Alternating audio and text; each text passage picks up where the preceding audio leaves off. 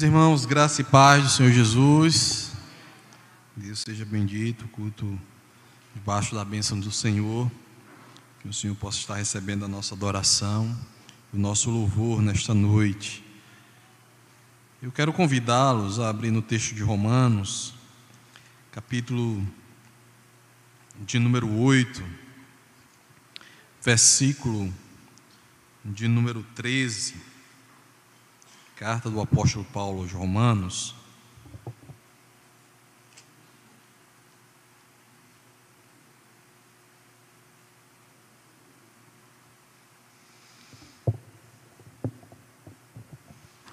Nesta noite nós queremos tratar do seguinte tema: a mortificação do pecado.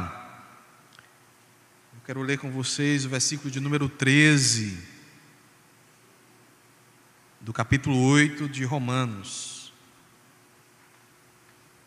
Todos encontraram?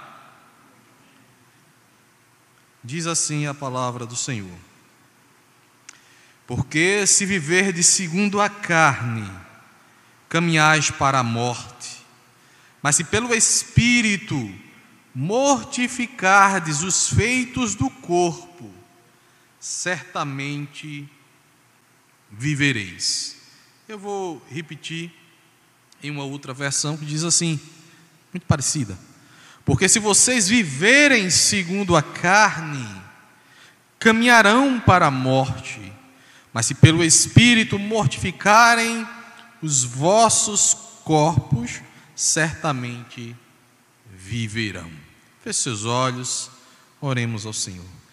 Bendito Deus, nós estamos aqui reunidos no teu santo nome, Senhor. E queremos rogar a tua graça sobre nós, que a tua palavra invada os nossos corações, que nós possamos entendê-la, Senhor. E assim, ó Pai, agirmos de maneira agradável aos teus olhos. Abençoa-nos, ó Deus. Que o teu Espírito Santo produza em nós todo o teu querer. Assim nós te oramos, em nome do Senhor Jesus. Amém. Meus irmãos, o pastor Eudes pregou recentemente sobre a questão de nós como filhos de Deus. E é um privilégio sermos chamados de filhos de Deus. Mas um pouquinho diferente do que o pastor trouxe, que é algo positivo na vida do cristão, né? no sentido de privilégio, há também, pela mesma escritura, como filhos de Deus, um chamado a uma responsabilidade, a uma vida que condiz ou, ou que esteja em consonância com aquilo que somos.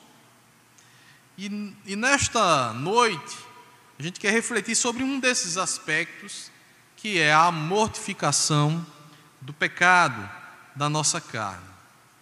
Estou trazendo esse tema para os irmãos porque recentemente eu preguei nesse tema. É, claro, um pouco mais adaptado, porque era uma, falando de uma, era uma semana teológica e tratava dos grandes nomes do, é, do congregacionalismo.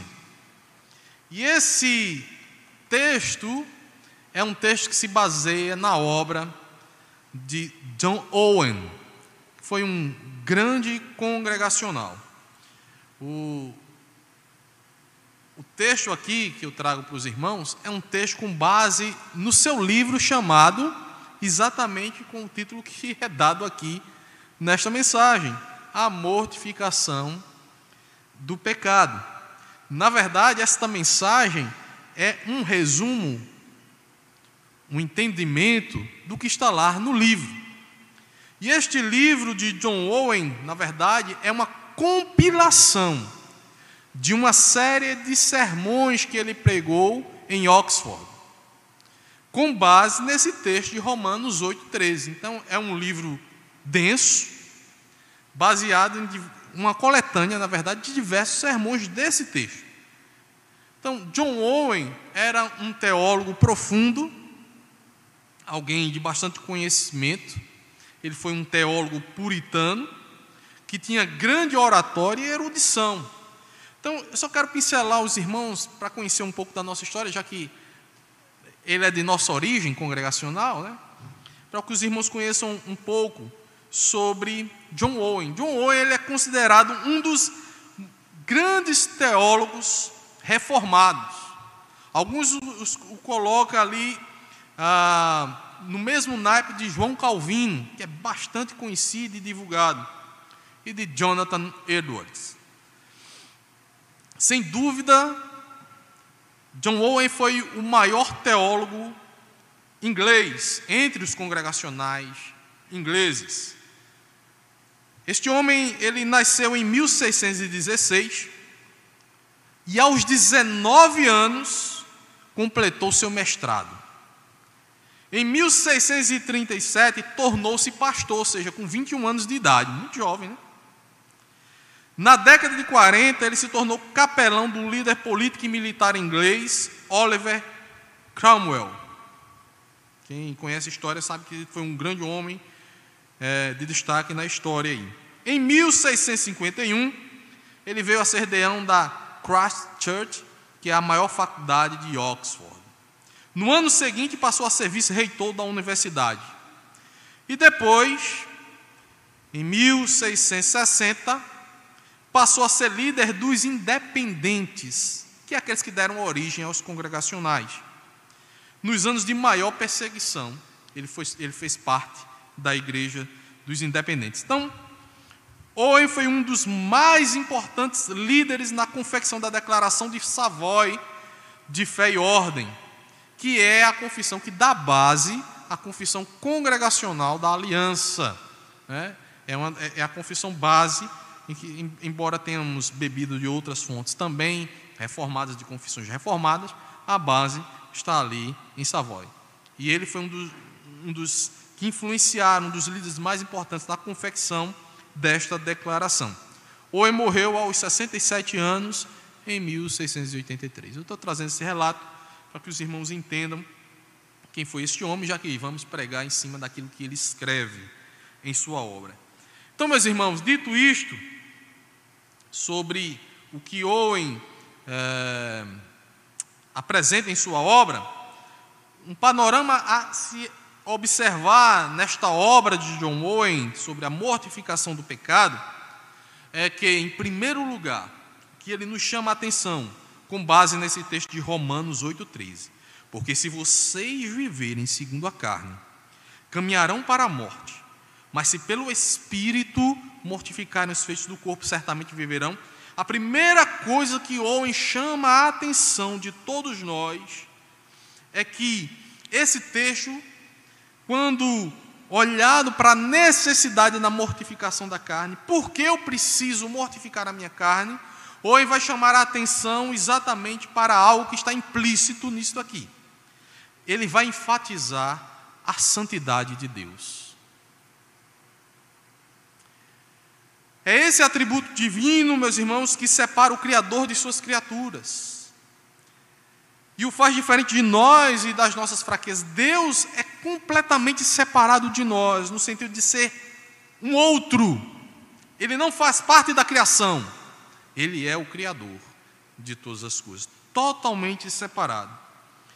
Então, por ser santo, Deus é digno de nosso reverente temor e adoração. Esta é a percepção de Owen quando o apóstolo chama os crentes a mortificarem a sua carne. E ele diz que, por Deus ser santo, ele desmascara e condena o pecado dentro de nós. Não há como escapar diante de Deus o homem pecador. É isso que o homem vai apresentar. Por isso que ele diz: olha, é por isso que há uma exigência de mortificação do pecado em nós.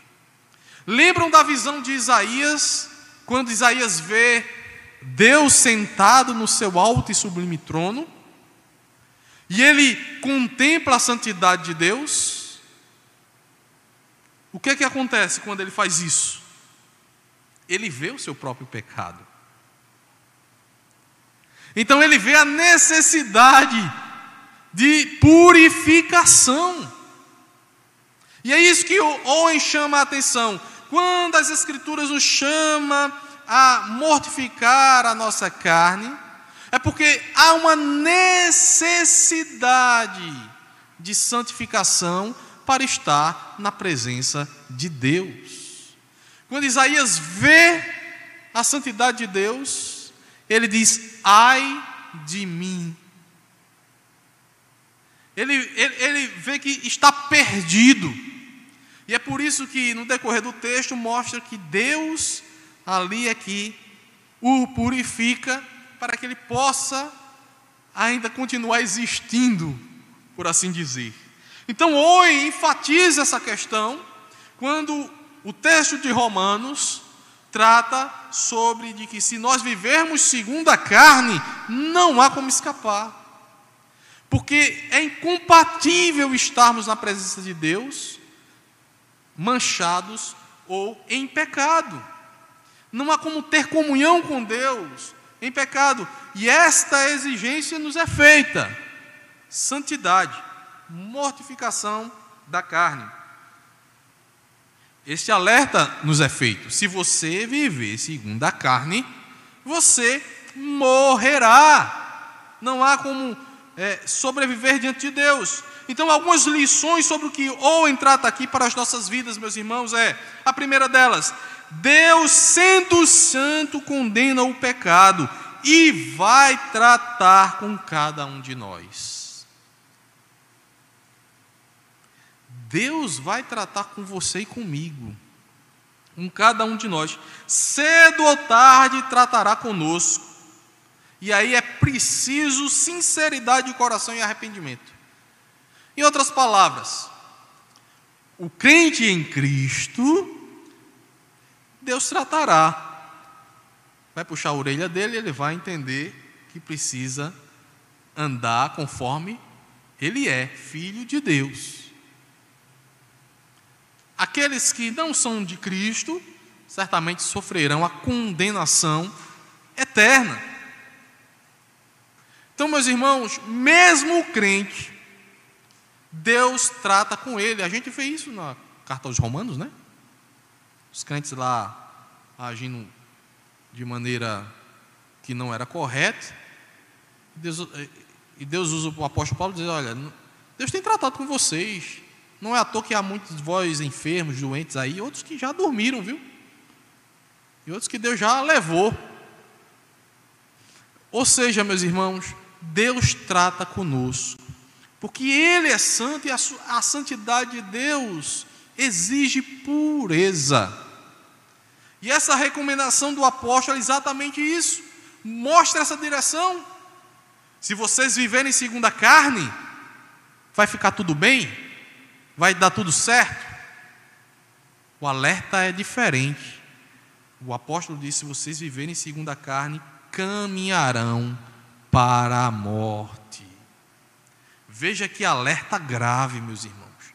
E Owen vai dizer: olha, é porque Deus é puro, Deus é santo, e aquele que se aproxima de Deus deve estar purificado no sangue do Cordeiro e andar conforme as pisadas do Cordeiro. Então Deus exige santidade. E essa santidade, ela deve se apresentar em que? Como? De que maneira? Com uma sinceridade de coração de uma vida que é voltada, se, se volta para Deus em arrependimento. Não é exigido aqui que nós nunca mais pequemos. É exigido de nós uma vida de sinceridade e arrependimento para estar na presença de Deus. Reconhecermos as nossas faltas, os nossos pecados. Em, outra, em outras palavras, meus irmãos, é preciso encarar o pecado com seriedade, não como algo banal em nossa vida. Ah, como se tivesse tudo bem. Obrigado. Não. É preciso que nós encaremos os nossos pecados, as nossas faltas, os nossos erros com a seriedade de vida. Isto é, eu estarei na presença de Deus desse jeito? Desta maneira que eu vivo? Como eu vivo? Em outras palavras, será que eu será que o que eu tenho praticado é agradável ao Senhor? Se não, é exigido mudança. Se sim, graças a Deus por isso. O Senhor exige que nós encaremos o pecado com seriedade. Filhinhos, a recomendação bíblica: não pequeis. Se por acaso vocês pecarem, lembre-se que você tem um advogado junto ao Pai, Jesus Cristo justo. Mas qual é a recomendação? Não pequeis.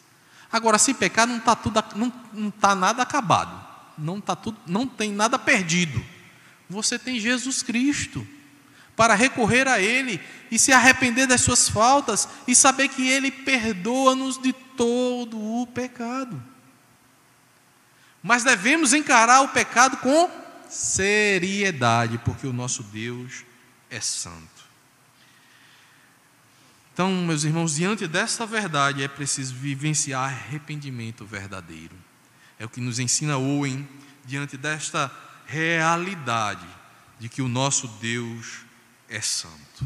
Então lembre-se, meu, meu irmão, da exortação bíblica: sem a santificação, ninguém verá o Senhor. O segundo ponto que Owen destaca, com base nesse texto de Romano, Romanos em seu livro, é que, para Owen, o desejo, aquilo que nós desejamos, é o indicador do nosso coração. E a motivação que nós temos é o teste decisivo que mostra se as nossas ações são boas ou más.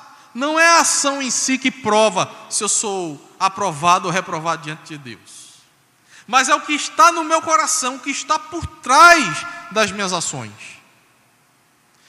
Os meus desejos, mas não só os meus desejos, mas também o, a motivação que faz, que testa, que prova este desejo. Isso é tão interessante o que o Owen traz aqui, meus irmãos, porque ele faz com que a gente não olhe o externo. A gente julga os outros muito pelo externo, né? E queremos também demonstrar que somos isso ou aquilo pelo aquilo que a gente faz. Mas Owen diz: olha, cada um de nós precisa olhar para dentro de si mesmo e ver quais são as motivações que me levam a fazer tal coisa. Quais são os meus reais desejos naquilo que eu faço. Em outras palavras, vou dar aqui exemplos. Quando eu venho pregar aqui, ou quando o grupo está ensaiando e vai tocar, qual é o desejo que te motiva a ser um, um músico na casa do Senhor? É porque você gosta simplesmente de tocar? Se for isso, o seu desejo está errado, porque não é para Deus. É isso que Owen está dizendo. Owen está nos chamando a atenção para olharmos o que nos motiva a fazer algo e quais são os desejos que estão por trás daquilo que nós fazemos. Porque os desejos podem ser pecaminosos se eles não evidenciam a glória de Deus ou não apontam para o Senhor. Se nós fazemos por alguma outra motivação de nós mesmos, para nós mesmos ou para demonstrar algo. O desejo pode ser até bom, mas ele é mau em sua motivação muitas vezes. Quer um exemplo? Orar é bom? É um, desejar orar é uma coisa boa? É, não é? Algo magnífico desejar orar. Deus requer que nós oremos.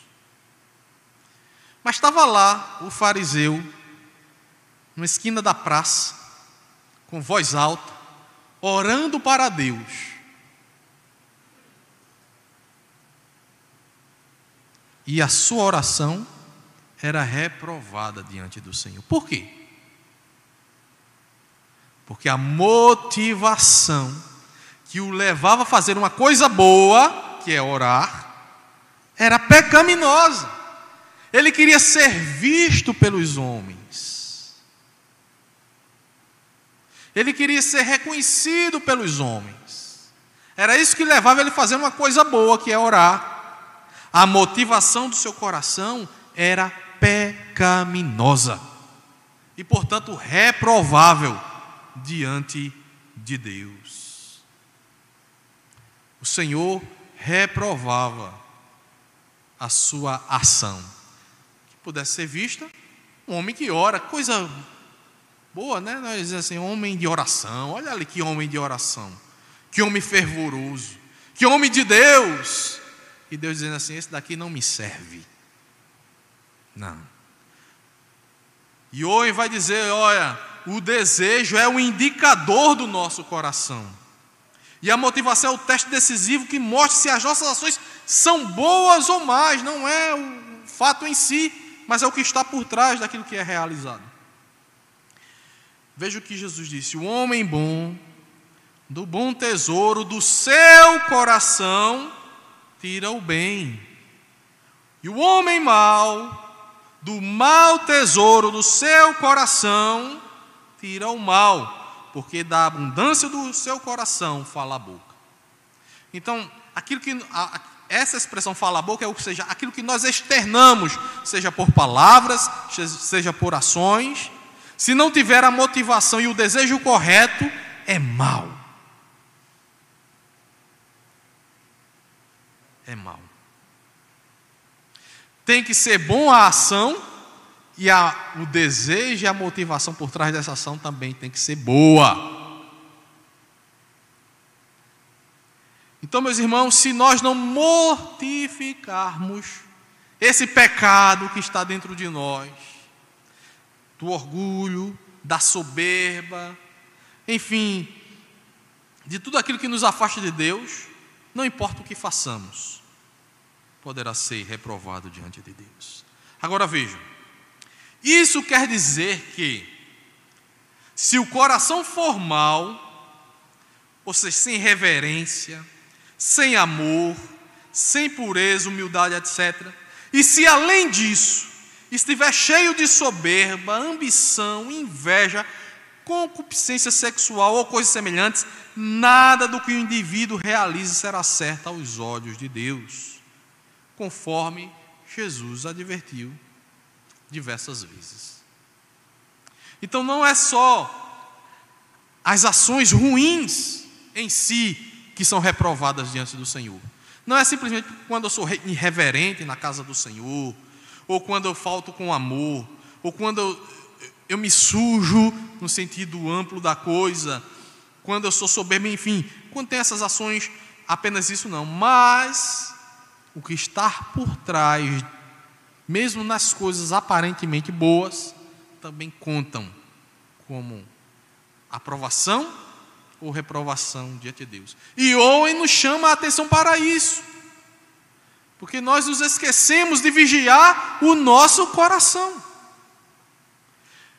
Veja o que Jesus disse no Sermão do Monte: Bem-aventurados os limpos de coração porque eles verão a Deus. É o que está aqui interno. Então, meus queridos, qual é a motivação do teu coração naquilo que fazes? É essa pergunta que nós temos que fazer a nós mesmos. O que deseja o teu coração quando vem à casa do Senhor? Quando busca um emprego? Quando elogia alguém? Quando olha para o sexo oposto, quando se relaciona com as pessoas, etc. Qual é o desejo que está por trás de tudo isso? Qual é a motivação por trás de tudo isso? Enfim, quais são os desejos por trás que regem as tuas ações e o que te motiva a realizar tais desejos? Então devemos, meus irmãos, como recomenda Owen, com base nesse texto de Romanos, devemos destruir os germes do pecado em seu nascedouro, isto é, em nosso coração corrupto. É preciso acabar com ele lá no nascedouro, no nosso coração. Hoje nos ensina, meus irmãos, que quando as Escrituras mandam o cristão mortificar o pecado, o significado não é apenas que os maus hábitos devem ser desfeitos, mas também que os desejos e impulsos pecaminosos precisam ser aniquilados ou combatidos. Nós precisamos combater isto. Veja o que o apóstolo escreveu aos Gálatas: E os que são de Cristo crucificaram a carne com as suas paixões e concupiscências.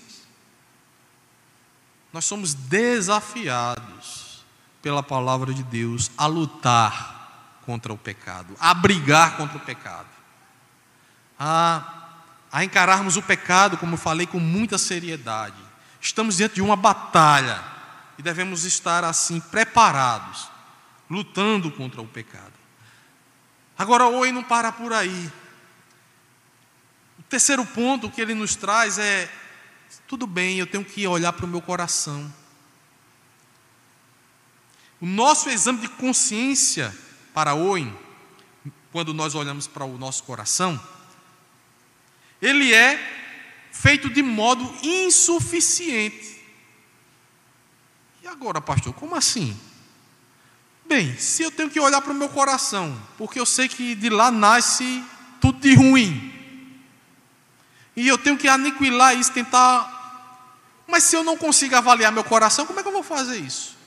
E hoje nos alerta isso, olha, a maneira que você olha para si mesmo, para você, a maneira como você se avalia e avalia seu coração é insuficiente. Você vai se enganar. Você vai é, a, se avaliar de maneira inadequada, porque enganoso é o coração do homem forma como você se avalia é enganosa. Isso quer dizer, meus irmãos, que a nossa consciência tranquila não é sinal de que você fez a coisa certa. Estou tranquilo porque não fiz nada de errado. O fato de você estar tranquilo não quer dizer nada. Ou em diz: olha, o seu coração é enganoso, a forma como você avalia as coisas diante do que você faz é enganosa. As Escrituras ressaltam que o coração humano é enganoso e que a ignorância a respeito de nós mesmos e de quão graves são os nossos pecados nos expõe ao perigo não só da falta de arrependimento, mas de reconhecimento de que pecamos e de que precisamos mudar. Em outras palavras, tem pecado que eu vou achar que não é pecado. Tem erros meus que eu vou achar que eu não errei. Tem coisas que a minha consciência não vai me acusar. Vai estar tudo bem, mas não vai estar tudo bem diante de Deus. Nós, todos nós, todos nós, costumamos nos avaliar acima da média. Fazemos bom juízo de nosso coração e de nossa vida, ao passo que Deus perscruta o coração e nos reprova muitas vezes.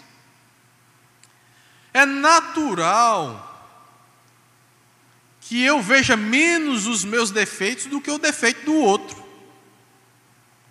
É natural que eu me ache melhor do que o outro, que o meu pecado foi menor do que o do outro. Quantas vezes a gente não vê pessoas dizendo assim: ah, mas eu não sou, eu não, eu, eu, não, eu não fumo, eu não mato, eu não roubo. Eu sou uma pessoa boa. Quantas pessoas têm essa concepção? Ah, não sou crente feito aquele ali, não, rapaz, eu não sou da.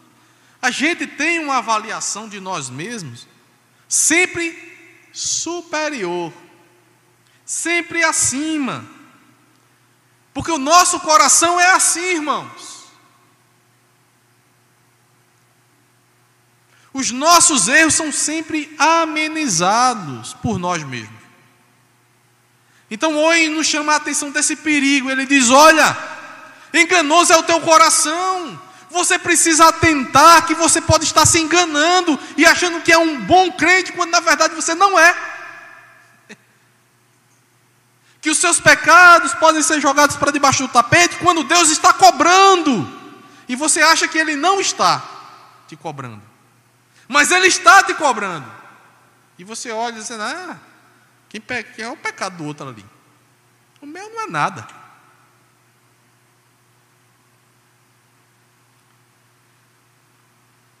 A avaliação que você pode ter de si mesmo talvez seja um alto engano, como tinha os fariseus a respeito de si mesmo. Eu vou dar outro exemplo.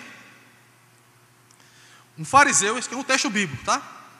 O fariseu estando em pé, orava consigo desta maneira: Ó oh Deus, graças te dou, porque não sou como os demais homens, roubadores, injustos e adúlteros, nem ainda como este publicano. Jejum duas vezes na semana e dou os dízimos de tudo quanto possuo. Se os irmãos continuarem no texto, vai ver que Jesus disse que esse aí foi reprovado diante de Deus. Mas aquele outro coitado, que batia no peito e dizia assim: Eu sou um miserável pecador. Esse saiu justificado. Então veja, meus irmãos, a concepção deste homem é a concepção de qualquer um de nós. De fato, ele, ele não era um homem que estava tá roubando. Ele não era um homem que estava, na concepção dele, sendo injusto. Ele não era um homem adúltero. Ele está dizendo isso diante de Deus: Eu não sou um adúltero. Eu não estou por aí adulterando. Eu não estou por aí roubando. E de fato, ele não estava fazendo isso. Ele diz: Eu não sou como esse publicando aí. E ele diz mais: Olha, eu faço coisas piedosas, eu jejuo, e é duas vezes por semana que eu faço.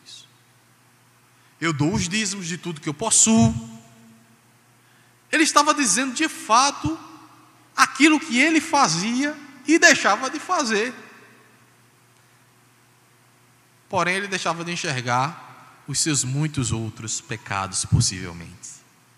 E é por isso, por ele olhar só as virtudes e esquecer dos defeitos, que ele se via acima dos demais, que ele se achava acima da média. Não sou como esse aí. E meus irmãos, Owen vai nos chamar a atenção exatamente para isto que nós nos auto-enganamos os nossos sentimentos, os nossos desejos, os nossos propósitos devem ser vigiados e postos, e postos à prova, diz Owen. Não pela nossa consciência, autoconsciência, não por, pelo aquilo que nós achamos de nós, mas à luz das Escrituras. Owen está dizendo: olha, aquilo que você pensa ou aquilo que você faz é aprovado ou reprovado não pela sua consciência, mas você tem que colocar a prova pela palavra de Deus. É a palavra de Deus que vai te julgar ali, ó. Se aquele teu pensamento ou se aquela tua atitude foi certa ou errada, justa ou injusta, boa ou má. Não é a sua avaliação de si mesmo ou daquela sua atitude. Nós precisamos nos expor diante das Escrituras. É ela que vai nos avaliar. É a palavra de Deus, meus irmãos, que vai nos avaliar. Se nós não fizermos isso, sequer saberemos que hábitos de nosso coração precisam ser mortificados. Ou em nos alerta disso. Olha, as Escrituras mandam que a gente mortifique a nossa carne, o nosso pecado. Mas se você não souber, não tiver consciência dos seus próprios pecados, como é que você vai mortificá-lo? E olha, não adianta você avaliar o seu pecado à luz da sua consciência, não, porque você vai ter uma concepção errada, porque você vai ser sempre, ter uma visão sempre amena das suas faltas. É preciso que você escancare a sua vida diante da palavra de Deus e veja o quanto ela te reprova, para que você veja o seu próprio erro e diga: Meu Deus, me ajuda aqui. As Escrituras, meus irmãos, é a espada que esquadrinha o meu e o teu coração, não é a sua consciência, é a palavra de Deus, ela que deve aprovar ou desaprovar os nossos desejos e motivações e nos dizer o que é certo e o que é errado. Então, Owen nos alerta para isso. Olha, Deus exige que nós mortifiquemos os nossos pecados. E saiba que Ele é santo, você não pode se apresentar diante dele de qualquer maneira. E precisa estar se exercitando na prática da santidade, buscando a Deus. Agora, para isso você precisa minar e vigiar o seu coração e lá trabalhar lá dentro de você. Agora não faça isso avaliando você mesmo, mas expunha-se diante das Escrituras e veja aonde ela vai te atingir, para que você se arrependa dos seus pecados e se volte para Deus. Então, meus irmãos, nós somos chamados a vigiar os nossos corações e a submeter a nossa vida, as nossas ações, os nossos desejos, os nossos intentos à luz do que diz as Escrituras. Se não fizermos isso, possivelmente erraremos. E erraremos de uma maneira grave, que é a maneira que praticaremos pecados sem se importar de pecar, sem se importar com o que Deus acha daquilo, e sem buscar uma vida de arrependimento e de mudança. E veja que a Bíblia recomenda constantemente que nós nos arrependamos, que nós mudemos, que nós nos voltemos para Deus. E é preciso ter essa consciência de que precisamos adequar a nossa vida à vontade do Senhor, à vontade de Deus. Agora, Owen, e aqui eu encerro, traz um outro aspecto, quando ele fala sobre a mortificação do pecado, que é sobre o poder de Deus na transformação da vida do crente. Isso aqui falou muito comigo. Porque Owen vai dizer: olha, Deus, Ele é todo poderoso para mudar a sua vida de fato, para mudar os teus hábitos pecaminosos. O teu pecado não é tão grande que Deus não possa destruí-lo. A tua vida ou a tua vontade não é tão grande que não possa ser abatida diante da vontade de Deus. E aqui eu quero alertar para o que nos diz é, a palavra do Senhor, escrita por, pelo apóstolo Paulo, na sua segunda carta aos Coríntios, no capítulo 5, versículo 17, que diz assim, ó irmãos: Se alguém está em Cristo, nova criatura é. Veja, não é mais a mesma criatura, é nova criatura. As coisas velhas já passaram, eis que tudo se fez novo. Owen relata que as Escrituras ensinam que a salvação individual produz uma real mudança de coração, uma mudança moral, um exercício verdadeiro de fé em Jesus que o liberta do pecado e que o Espírito Santo auxilia o crente em suas fraquezas e o fortalece para vencer as tentações.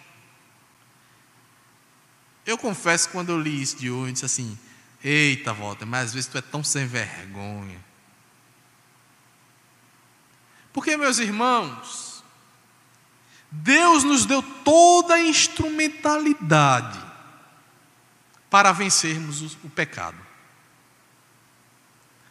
Ele nos deu a Sua palavra para reconhecermos o pecado, e nos deu algo poderoso, que é o Seu Espírito em nós. É o Espírito de Deus para vencermos o pecado. Vejam, vou repetir aqui: em nenhum momento as Escrituras nos tratam como pessoas que não irão pecar. Em nenhum momento a Bíblia fala que nós vamos viver de uma maneira que nunca vai pecar. Mas ela fala de que há um desejo do coração do crente de agradar a Deus e de combater o pecado e de se arrepender dos seus erros e de buscar a face do Senhor e de buscar a santificação. Então nós estamos numa batalha de cai e se levanta, cai e se levanta. Mas tem pessoas, meus irmãos, que acham que a vida cristã é cair e ficar lá, se lambuzando no pecado, achando que essa é a vida que Deus separou para ele. Essa é uma concepção errada. A concepção que, a, que nós devemos ter em relação a isso é que, sim, vamos tropeçar, mas vamos nos levantar, porque é o Senhor que nos ajuda a vencermos os nossos pecados. O Espírito de Deus nos auxilia, nos fortalece para vencermos as tentações. E Owen disse: olha, as Escrituras, quando falam do crente, fala de uma nova criatura, fala de uma pessoa mudada, não um igual ao passado. Então os erros do passado vêm, podem até te atingir, mas você vai lutar contra ele e se livrar dele novamente. E assim é a vida constante do crente. Não é simplesmente se largar seus, nas suas faltas, nas suas falhas, e se justificar diante dos homens e diante de Deus. Ah, eu sou pecador mesmo. Sou pecador mesmo. Não. Em Gálatas, o apóstolo ele vai relatar que o espírito milita, briga, luta contra o quê? A carne. E a carne contra o espírito. E ele diz isso para quê? Para dizer aos crentes: olha, estejam no espírito, para vocês vencerem a obra da carne. Porque se você não tiver no espírito, você vai perder. Mas se você tiver no espírito, ele vai prevalecer. Então essa é uma luta até o fim dos nossos dias aqui nessa terra, meus irmãos. Não podemos baixar a guarda. E o homem nos alerta isso, de que nós não podemos nos acomodar porque estamos numa batalha contra a nossa carne. Precisamos mortificar a nossa carne. As falhas virão, mas não persistirão sobre nós nos levantaremos em Cristo com a força do nosso Senhor. Então, para Owen, essa mudança de vida não é teórica. Jesus, de fato, nos liberta das paixões pecaminosas. E o Espírito verdadeiramente milita contra as obras da nossa carne. Isso é uma realidade diante de nós. Não é uma teoria abstrata, distante de nós. O Senhor nos mudou de fato. Se não mudou, aí é outros 500. Mas os crentes, nascidos de Deus, são nova criatura. E eles devem lutar contra a sua antiga natureza. A sua antiga natureza.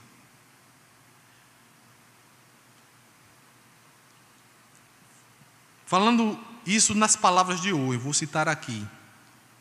Ponha em prática a fé que você tem em Cristo para a mortificação do seu pecado. Você crê em Jesus? Então põe em prática a sua fé. A gente muitas vezes quer pôr a, nossa, a prática da nossa fé para nos curar de uma doença, não é? Estou doente, estou com câncer, ou alguém está com câncer, vamos orar pelo irmão, para ele se livrar desse câncer. Acreditamos que Deus pode libertá-lo daquele câncer. Aí não acreditamos que Deus pode nos libertar dos pecados que está sobre nós, não? Aquele irmãozinho ou irmãzinha que vive em sites pornográficos, será que Deus não pode libertar ele disso, não? Não pode libertar o adúltero, não? Ele vai continuar adulterando o resto da vida não pode libertar, seja lá o que for o teu pecado, não. O fofoqueiro, pode libertar não, você da língua maliciosa, não. Será que Jesus não tem poder de libertar você da língua maliciosa? Ou de qualquer outro pecado? Aí você acredita que ele pode libertar de um câncer, salvar de um câncer, fazer qualquer outra coisa, mas essas coisas a gente não vai conseguir se libertar.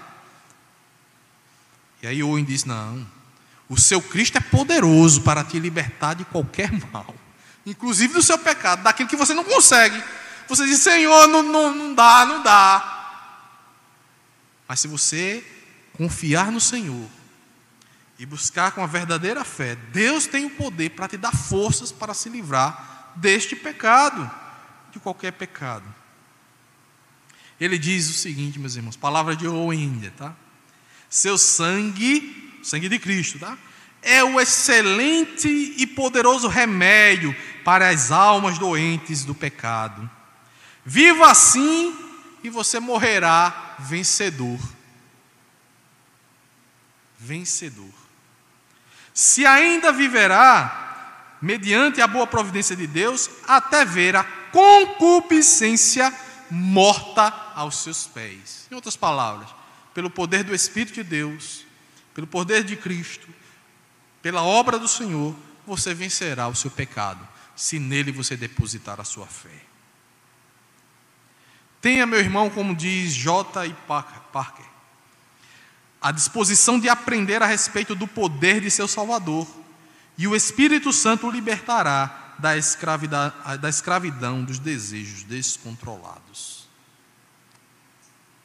O apóstolo Paulo, escrevendo essa mesma epístola aos Romanos, que ele está tratando desse assunto, ele um pouquinho antes diz assim: olha, aquilo que eu não que eu não queria fazer, eu faço. Mas o que eu gostaria de fazer, eu não faço. E ele fala do pecado que está nele. Ele diz, mas graças a Deus por Cristo Jesus. E aí ele mostra, por causa desse Cristo Jesus, aí ele começa no capítulo dizendo, agora, por causa de Cristo, nenhuma condenação há para os que estão em Cristo, porque a lei do Espírito da vida em Cristo Jesus te livrou da lei do pecado e da morte. E aí ele continua a dizer, e ele continua a incentivar o crente a dizer assim: olha, agora a tua direção é lutar contra esse pecado. E aí ele chega exatamente nesse versículo de número 13.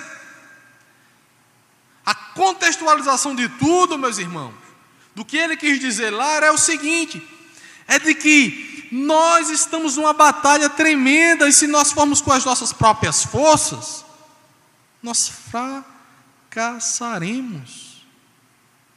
Nós perderemos essa batalha. Mas se nós nos fortalecermos em Cristo, no Espírito de Deus, nós iremos mortificar este pecado. Então, meus irmãos, é dentro dessa perspectiva que Owen nos chama a atenção para a mortificação do pecado. Ele deve ser tratado ó, aqui dentro. É dentro de cada um de nós. O pecado não deve ser olhado de forma externa, é dentro de nós. E esse tratamento deve ser, ser feito colocando a nossa vida, o que está dentro de nós, à luz da palavra do Senhor. E buscando fortalecimento em Deus para vencer aquilo que está em desacordo com as coisas de Deus. É uma luta constante. Você sabe disso, eu sei disso. Todos nós sabemos disso. É uma luta diária é por isso que em Efésios diz que nós devemos nos revestir de toda a armadura de Deus. É, preciso, é preciso que o crente esteja sempre em alerta, em vigilância. É por isso que Jesus sempre nos alertou a vigiarmos, porque é uma luta constante. E a gente precisa encarar isso com seriedade. E eu concluo aqui dizendo: Owen é considerado príncipe dos puritanos. E os puritanos nos deixaram um grande legado de vida piedosa, aliada a uma sã doutrina. Não nos cabe desculpas esfarrapadas para dar vazão à nossa carne. Jesus nos chama a vivermos em novidade de vida. Não confiemos nas avaliações que temos de nós mesmos, mas submetamos a nossa vida, as nossas ações ao escrutínio das Escrituras e provemos as nossas obras. Que os nossos desejos sejam revestidos de humildade e piedade para a glória de Deus. E que a santidade seja a nossa maneira de honrar a Deus e temê-lo, pois não devemos nunca esquecermos que o nosso Deus é santo. Aprendemos, meus irmãos, com grandes homens de Deus, como no caso aqui de John Owen, homem piedoso, que tinha um conhecimento profundo da palavra de Deus e que exercia esse conhecimento para a transformação da sua própria vida e para a instrução do povo de Deus. De que, se nós negligenciarmos a mortificação da carne, certamente nós estaremos caminhando para a morte. Mas, como diz o texto bíblico, mas se pelo Espírito nós mortificarmos os feitos do nosso corpo, certamente nós viveremos. E essa é a exortação bíblica para nós nessa noite. Que Deus nos ajude nessa luta, que é minha e sua, viu? Não é só sua, não. Todos os seus irmãos sofrem essa terrível, esse terrível mal, né? que é o pecado, que nos assola dia e noite. Que Deus nos abençoe e nos agracie em nome de Jesus, pastor Amém, queridos. Quem tem ouvidos, né? Quem tem ouvidos, ouça o que o Espírito diz às igrejas, né? Olha o que Paulo diz aqui: portanto, os que estão na carne não podem agradar a Deus.